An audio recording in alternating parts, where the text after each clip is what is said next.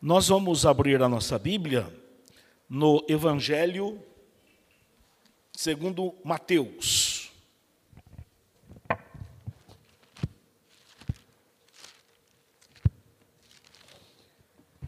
Mateus capítulo 2. Vocês têm o texto aqui para transmitir ou não? Tem? Tá. Eu gosto que a igreja leia, sabe? É, eu reforcei hoje, com a leitura, aquilo que eu ensino para os meus alunos na faculdade. Se você não lê em voz alta, você não aprende. Ainda que as pessoas possam pensar que você está meio doidinho falando em voz alta, mas leia, deixa que os seus ouvidos ouçam. Aliás, Jesus, a Bíblia já ensinou isso, né? Que a fé vem pelo ouvir. Então, ouça o que você diz. Por isso que eu gosto que você leia. E veja que às vezes a gente lê errado, né? Por isso que a gente não entende. Aí eu digo, para entender, tem que ler três vezes. Três vezes. O cara lê um texto da Bíblia, difícil, não entendi nada. Leia de novo. Leia em voz alta. Notinha de rodapé. Voltamos. Evangelho segundo Mateus. Cadê o Mateus? Vamos lá. Ixi, olha lá. Pessoal, não é Natal, mas nós vamos ler um texto que é próximo do Natal. Aliás, já está próximo, né? Está correndo tanto que daqui a pouco está. Pode fazer o pedido de presente de Natal já. Esse texto fala dos magos. Né? Nós vamos ler esse texto. Você já comece a pensar quem é esse povo. Então, igreja, eu vou ler um versículo, você vai ler outro. Mateus capítulo 2, versículos 1 até o 11.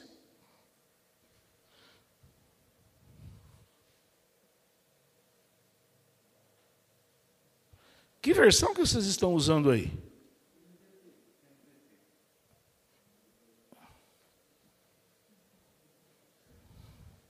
Vamos lá.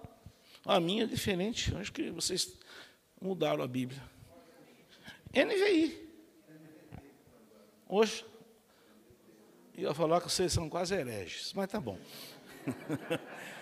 Vai dar certo, tá? Vai dar certo. Vamos lá, igreja. Eu vou ler, os irmãos leiam o versículo seguinte. Jesus nasceu em Belém, na Judéia, durante o reinado de Herodes. Por esse tempo, alguns sábios das terras do Oriente chegaram a Jerusalém.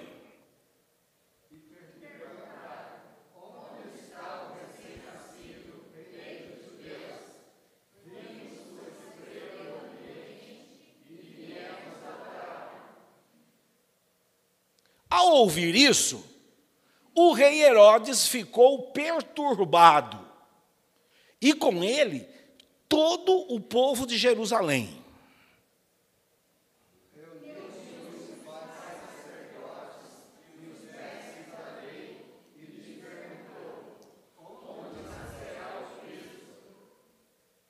Eles responderam: Em Belém da Judéia, pois assim escreveu o profeta.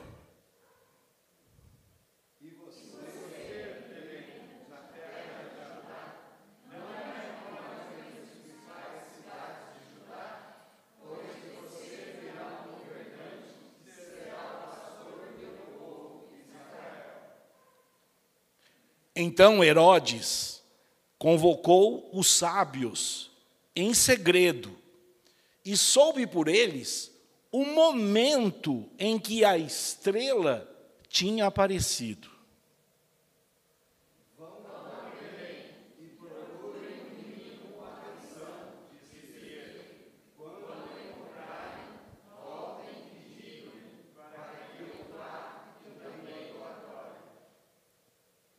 Após a conversa com o rei, os sábios seguiram o seu caminho, guiados pela estrela que tinham visto no Oriente.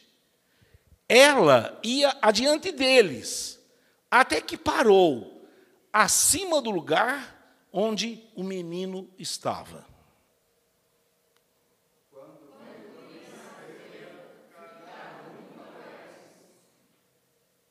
Ao entrar na casa, viram o menino com Maria, sua mãe, e se prostraram e o adoraram. Então abriram seus tesouros e o presentearam com ouro, incenso e mirra. Que o Senhor nos abençoe com a leitura da Sua palavra. Amém. Irmãos, baixe sua cabeça mais uma vez. Você que está em casa, faça isso também. Procure dar a esse momento da sua casa um momento de verdadeiro culto, de verdadeira adoração, como nós queremos que seja hoje aqui. Vamos orar. Pai bendito, a tua palavra é eterna. Louvado seja o teu nome por isso. Obrigado pelos irmãos e irmãs que estão aqui. Obrigado por todos também que participam deste culto, ouvindo em suas casas.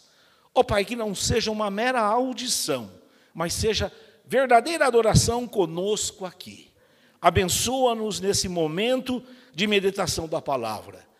Abra o nosso entendimento, faça aquecer o nosso coração, para que esta tua palavra encontre guarida no coração. E que desejar, Senhor, também assim nos preparemos para a celebração da ceia. É no nome de Jesus que nós oramos. Amém. Irmãos, como eu fiz a brincadeira, nós muitas vezes não nos damos conta do conteúdo do Evangelho. E nós não precisamos esperar festividades do Natal para pregar sobre textos que falam sobre o contorno ou o entorno do nascimento de Jesus. Esse é um texto muito rico.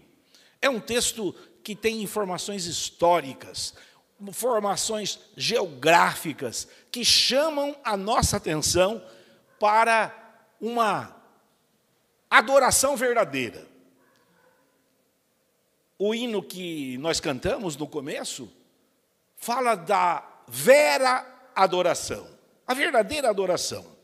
E a nossa ideia nessa noite é mostrar à pessoa que está aqui ouvindo, ao irmão que está em casa, o que é que te atrai para essa verdadeira adoração. Nós estamos vivendo dias muito confusos. Nós estamos passando por momentos que serão lembrados dos séculos vindouros, se é que eles chegarão até nós, se antes Jesus não voltar. Mas nós nos lembraremos desse ano de 2020, desse ano de 2021, e que permita Deus que só fique nesses dois. Nós estamos aqui vivendo uma situação em que a gente vai se lembrar das nossas fotos todos mascarados, cumprimentando-nos com soco ou com cotovelada. Nós haveremos de nos lembrar. Há muita confusão, há muita situação trágica decorrente desse isolamento, que é necessário, que deve ser seguido. As pessoas estão perdendo o rumo das próprias vidas. E é por isso que a pessoa de Jesus é importante para nós nesse momento. Nós não podemos perder esse referencial. Sem Jesus não há como viver, porque Ele é a razão da nossa existência. E aqui, irmãos, nesse texto, ele é conhecido Aqueles que sempre acompanharam as versões tradicionais uh, vão se lembrar de que fala da visita dos magos, vão se lembrar das encenações teatrais que sempre tivemos na igreja. Vamos nos dar conta de um momento muito significativo na vida de Jesus, alguns detalhes que nós não conseguimos perceber senão com uma leitura atenta. Nós estamos aqui pouco tempo depois do nascimento de Jesus, e nós temos aqui um texto que nos fala da visita daqueles que na versão tradicional se chama de magos aqueles que hoje nós vimos aqui na versão usada são os sábios. Nós não sabemos exatamente quem são esses homens, mas nós sabemos que há uma situação muito significativa para nós pensarmos neles. E o texto nos diz que esses homens do Oriente, nós não sabemos que Oriente é esse, já vi comentários que falam que da China, ah, de outros lugares, da Pérsia, mas na realidade são homens estudiosos, homens que perceberam um sinal no universo. O texto deu margem, então, às pessoas ficarem imaginando muitas coisas. Inclusive falaram que era três, né? Nós ouvimos os três reis magos. E a tradição da igreja foi um pouco mais além, até deram nomes para estes. Quem é sabe o nome dos três reis magos?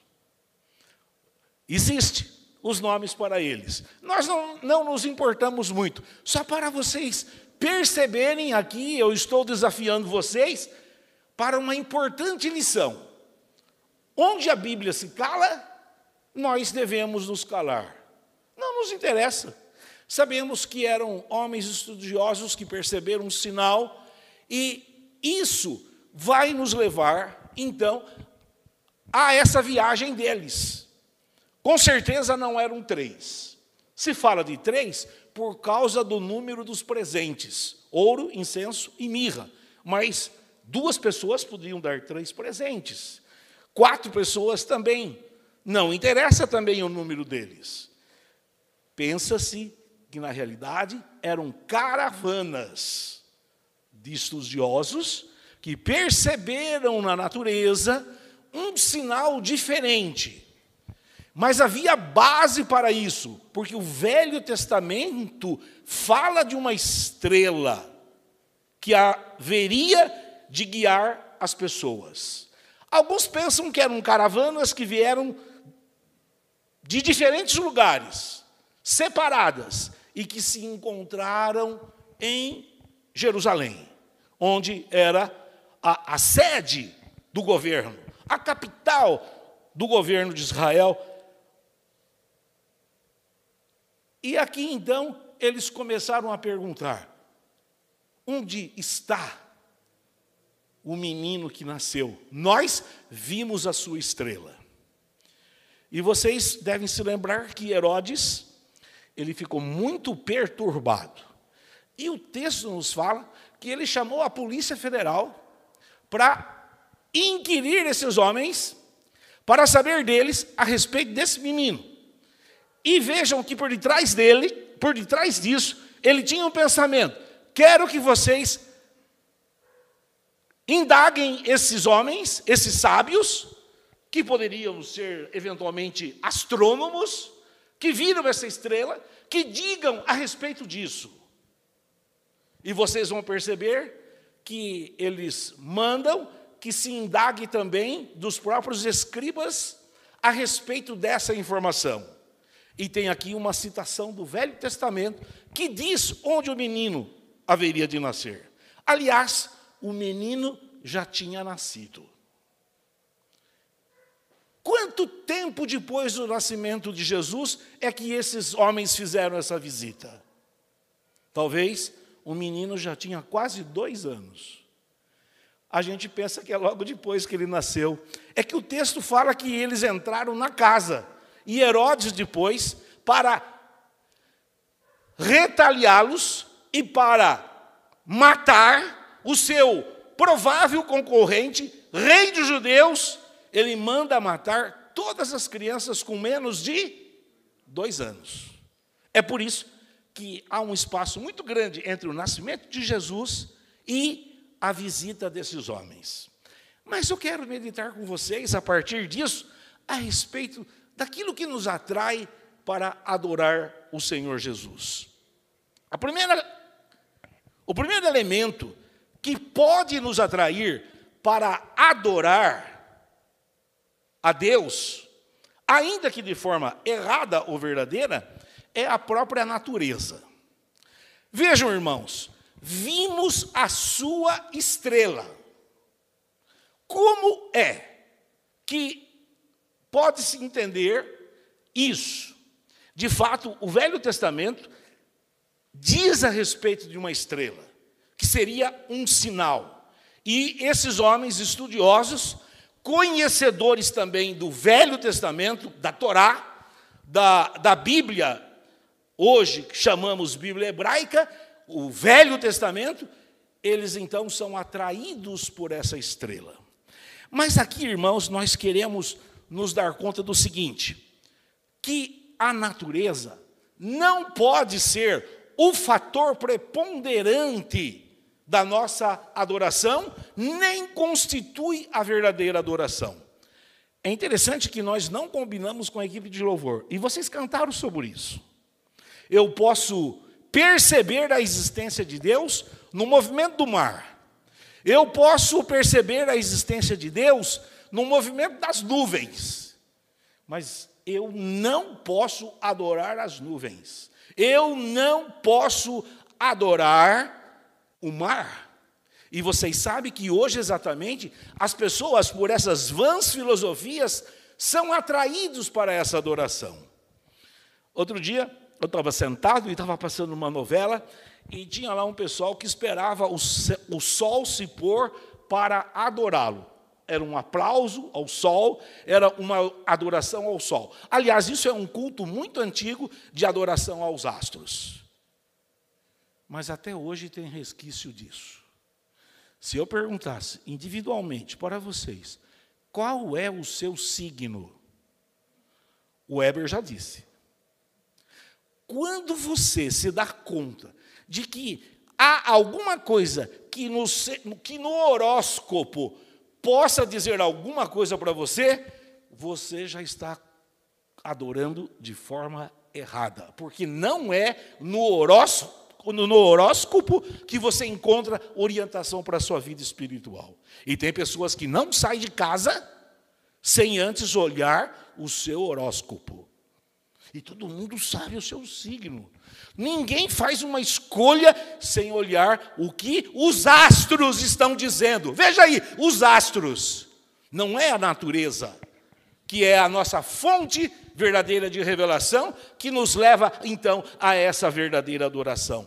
Pelo contrário, nós temos que nos lembrar que o Senhor é o criador dessa natureza. E não é a criatura que deve ser adorada, mas é o Criador.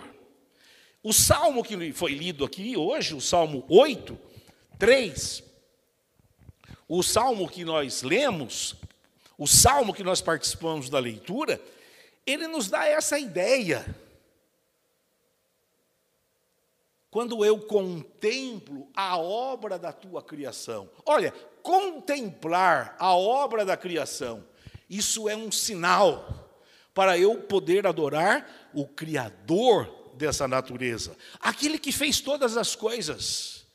E fazer aqui uma equação muito simples. Se o Senhor se importa com essas coisas criadas, materiais, quanto mais Ele se importa comigo, que sou o teu filho.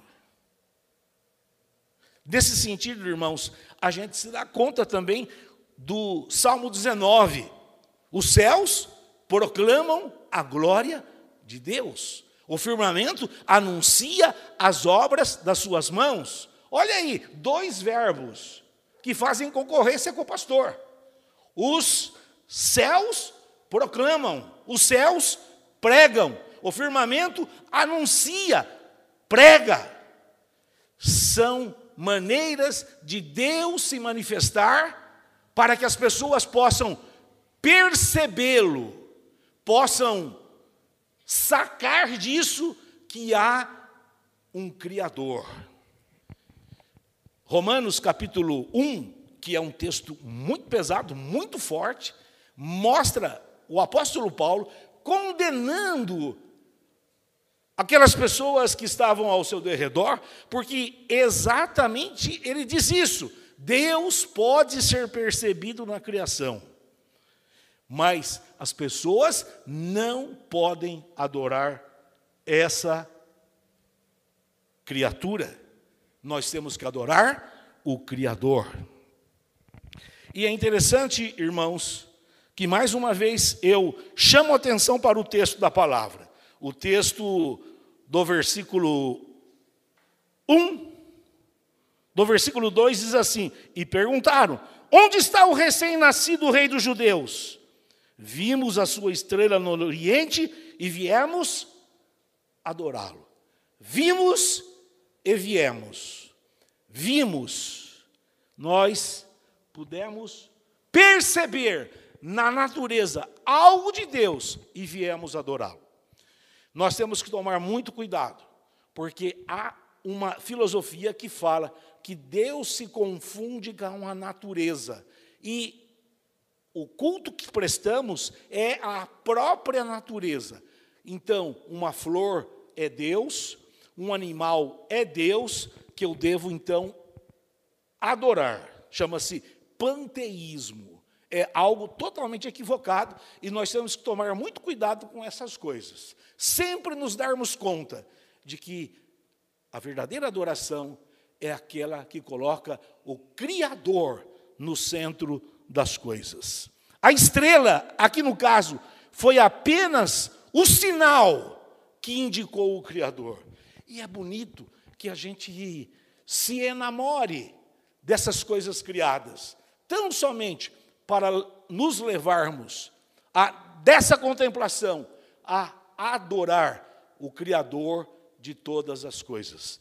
Salvo engano foi Voltaire, um sábio francês, um filósofo francês que disse assim: "Não posso imaginar que exista esse relógio perfeito na natureza, essas coisas tão certinhas, obedecendo leis. Não é possível que eu veja esse relógio perfeito e não acredite no relojoeiro que fez todas essas coisas. Portanto, irmãos, a verdadeira adoração é aquela que simplesmente se serve da natureza como um sinal. Mas tem um segundo elemento que nos leva a essa adoração. No entanto, não é que ela seja imperfeita, mas é que nós temos que tomar um cuidado redobrado. Eu falei da natureza, agora eu quero falar da Bíblia. Onde foi que Herodes buscou informação a respeito do menino? Onde foi? A quem é que ele pediu ajuda para se informar a respeito do menino? Quando o rei Herodes ouviu isso, o que aconteceu com ele? Ficou perturbado. O que, que ele fez? Ah, não só ele, né? Mas toda Jerusalém ficou perturbada. O que ele fez? Tendo reunido todos os chefes dos sacerdotes do povo e os mestres da lei, perguntou-lhes: onde deveria nascer o Cristo? Percebam que os, os, os magos ou os sábios estavam procurando o menino rei dos judeus. E Herodes pergunta: onde nascerá o Cristo? Eles sabiam das coisas. Eles sabiam do Velho Testamento, que fala daquele que viria em nome de Deus para salvar e redimir a humanidade. E o texto diz, versículo 5: E eles responderam: qual é a resposta? Onde haveria de nascer o Cristo? Belém da Judéia. Alguns quilômetros ali de Jerusalém. Alguns quilômetros. E como é que os mestres sabiam? Como é que os sábios, os, os escribas sabiam? Exatamente, ele disse assim: assim escreveu o profeta.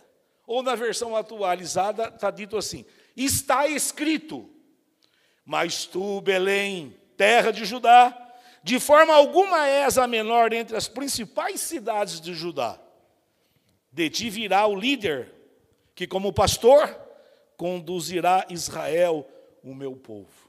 Então, a segunda forma de nós nos aproximarmos da verdadeira adoração é a Bíblia. Mas, vírgula, uma adversativa, temos que tomar o devido cuidado. Porque eu vou explicar. Nós temos a certeza absoluta da importância da Bíblia, a palavra de Deus. Nós sabemos que ela é a fonte maior de revelação. É aquilo que nós cremos. A Bíblia, só a Bíblia, toda a Bíblia. Nada mais que a Bíblia. É a nossa regra de fé e prática. O grande problema está no uso inadequado das Escrituras. A Bíblia, devo dizer e reforçar, é o nosso mapa, é o nosso referencial por excelência para nos indicar aquele que merece toda a nossa adoração. Eu já disse que não é a natureza. A natureza é um sinal. A Bíblia é aquela que é para nós o referencial maior. É o nosso mapa. É ela que nos informa a respeito da pessoa desse menino, rei dos judeus. Esse menino que Herodes sabia que era o Cristo, aquele esperado das nações para ser o redentor. Mas, irmãos, nós encontramos muitas pessoas fazendo o mau uso das Escrituras. Quando a gente lê, mal. Quando a gente não lê, qual que é o pior? Não ler ou ler mal? Pense nisso. A Bíblia não é um livro que é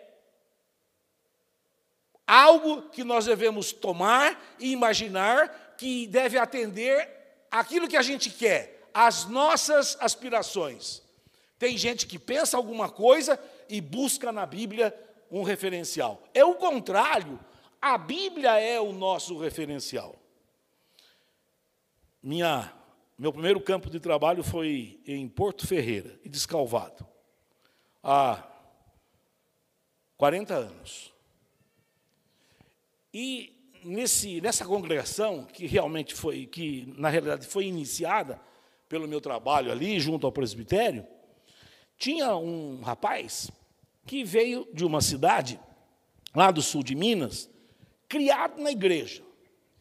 Ele sabia a Bíblia de cor. Eu não estou exagerando. Eu não estou exagerando. Ele sabia tudo de Bíblia. Ele repetia os textos.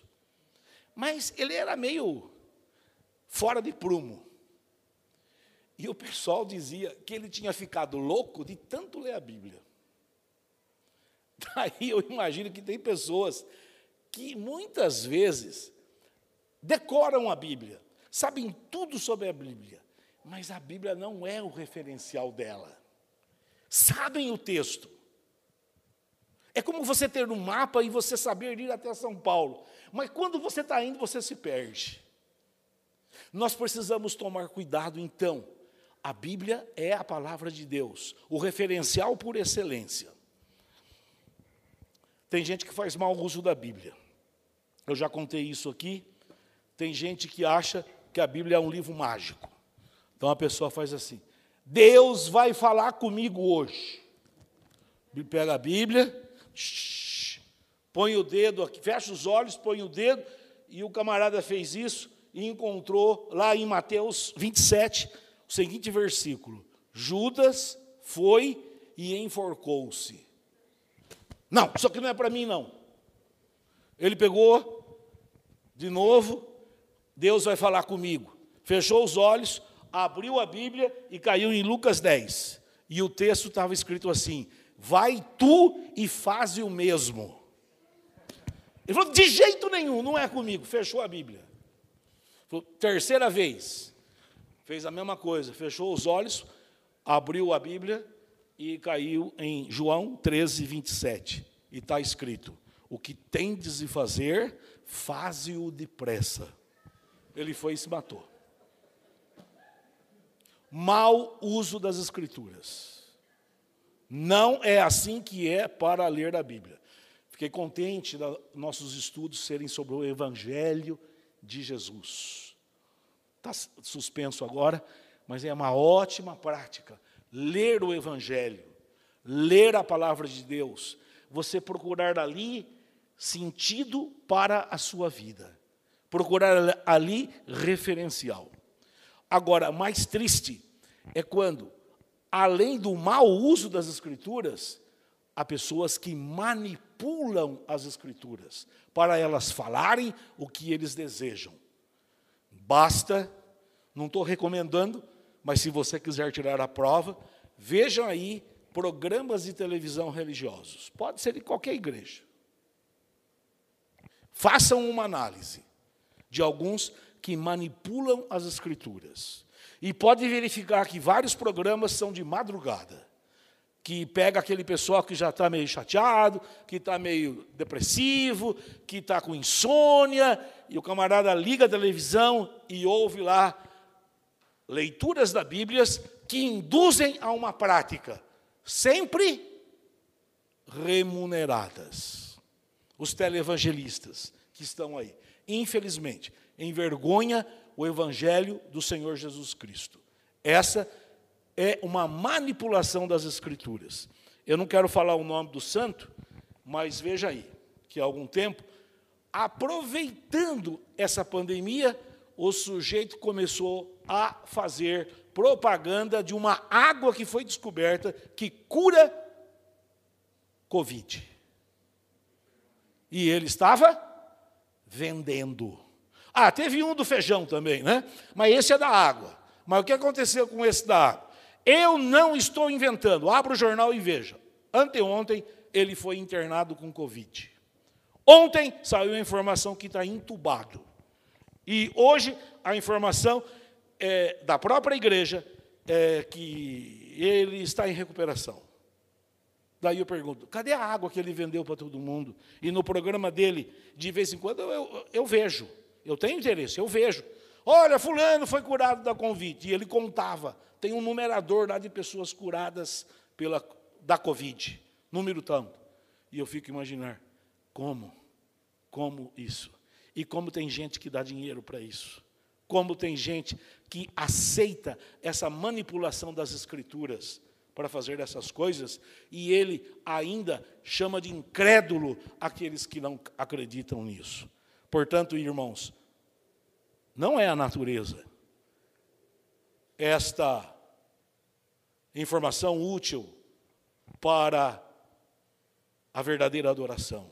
A natureza é um sinal que nos leva ao adorador, que nos leva a adorar aquele que é o nosso Rei, o Cristo. A Bíblia, sim, é o nosso referencial, mas tomemos cuidado leiamos com sinceridade a Bíblia, deixemos que o Espírito Santo fale ao nosso coração. Não se importe quando é difícil entender, faça isso, leia uma, duas vezes, ore ao Senhor. O Espírito Santo que inspirou aquele texto vai ser o revelador do sentido dele.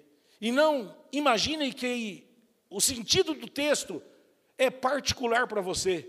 Não, a Bíblia diz que homens santos da parte de Deus escreveram aquilo que o Espírito Santo informou sobre os mais variados assuntos. E por último, irmãos, nós estamos falando da verdadeira adoração. Não é a natureza, não é a Bíblia, mas a verdadeira adoração é aquele para a qual a Bíblia nos leva a palavra encarnada. Vamos ver os magos. Eles nos ensinam eles estavam lá com esse sinal. Ele diz, eles disseram: "Vimos e viemos". Nós olhamos, nós viemos aqui. Os verbos são parecidos, né? Vimos e viemos. Viajaram muito tempo, com toda certeza. A estrela os guiava. E naquele momento, eles então receberam a informação das Escrituras, o referencial que os levava até onde? Belém. E quando eles se aproximam de Belém, o que acontece de novo? Versículo 9 diz assim: Depois de ouvirem o rei, eles seguiram o seu caminho, e a estrela que tinham visto no Oriente foi adiante deles, até que finalmente parou sobre o lugar onde estava o menino. Quando tornaram a ver a estrela, encheram-se de júbilo. Oh, irmãos, é agora o momento da verdadeira adoração, que nos leva a esse intenso júbilo, alegria, o Senhor Jesus, o Cristo, o Rei. E o texto diz: ao entrarem na casa, viram o menino com sua mãe e prostrando-se, o adoraram. Aqui está a verdadeira adoração, portanto, é o Senhor Jesus é o centro da nossa fé. Fora disso, irmãos, não há sentido para a religião. A religião não foi feita para alguns ganharem dinheiro. Eu trabalho num meio secular muito difícil. E eu já passei por muitas situações vexatórias. Pessoas falando dessas questões, dessas igrejas que exploram o coitado a troco, muitas vezes, de um prato de comida ou a troco de enriquecer até. E então, quantas vezes olharam para mim e falaram: Ah, pequenas igrejas, grandes negócios. Não, irmãos, não tem sentido para nós. Para nós não interessa o templo, a beleza do templo, não interessa o, o estado do templo, porque isso aqui é apenas um lugar para nós estarmos com o Senhor Jesus, para estarmos em fraternidade. Mas a pessoa de Jesus é a nossa verdadeira adoração. O texto diz: viemos adorá-lo. Isto é o que os magos disseram. Onde está o recém-nascido rei dos judeus? Vimos a sua estrela no Oriente e viemos adorá-lo. A verdadeira adoração, o culto verdadeiro, é aquele que a pessoa de Jesus está localizada no centro. No centro. E nós hoje não temos fisicamente Jesus, mas na celebração da Santa Ceia, a gente se dá conta da presença dele na nossa vida para fazer tudo aquilo que ele prometeu. A igreja é aquela que proclama as virtudes de Jesus, é aquela que fala da missão da pessoa de Jesus. Nós hoje fomos convidados a orar para perdão de pecados. Foi citado o texto de 1 João 1,9. Mas às vezes a gente se perde. O que, é que diz 1 João 1,9? se confessarmos os nossos pecados, Ele, quem é esse Ele? Jesus. Ele é fiel e justo para nos perdoar. A igreja é proclamadora do perdão, é proclamadora do sangue de Jesus que foi vertido para nos perdoar e nos purificar de todo pecado. Diz o texto: encheram-se de júbilo Diz o texto: prostrando-se, o adoraram. E diz o texto: deram presentes. Deram presentes. Não pagaram o serviço da cura. Não pagaram o preço da fé. Simplesmente ofertaram. Deram. Como se aqueles presentes representassem a pessoa de cada um deles. Deus não precisa dos seus bens materiais para suster-se.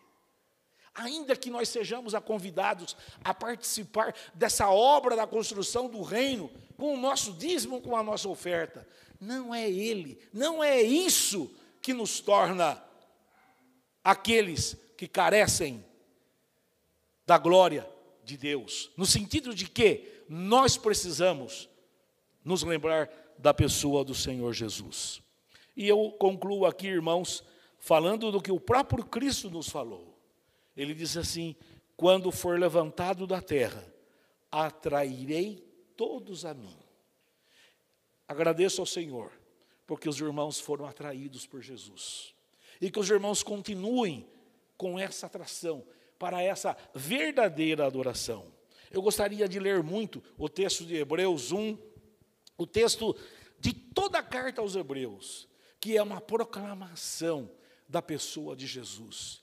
Ele é aquele que revela quem é Deus.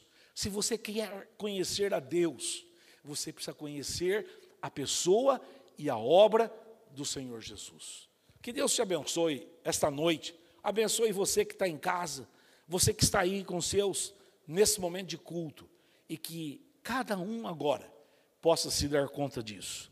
A natureza tem uma função muito especial. É a revelação geral, como os, os teólogos dizem, que nos levam até a pessoa do Senhor Jesus. E nós encontramos na Bíblia todo o referencial para isso. Que nessa noite você saia daqui pensando se você de fato está na busca, na intenção desta verdadeira adoração. Que esse rei, menino, o Cristo, possa levá-lo a essa verdadeira adoração em todo o tempo de suas vidas. Em nome de Jesus, amém.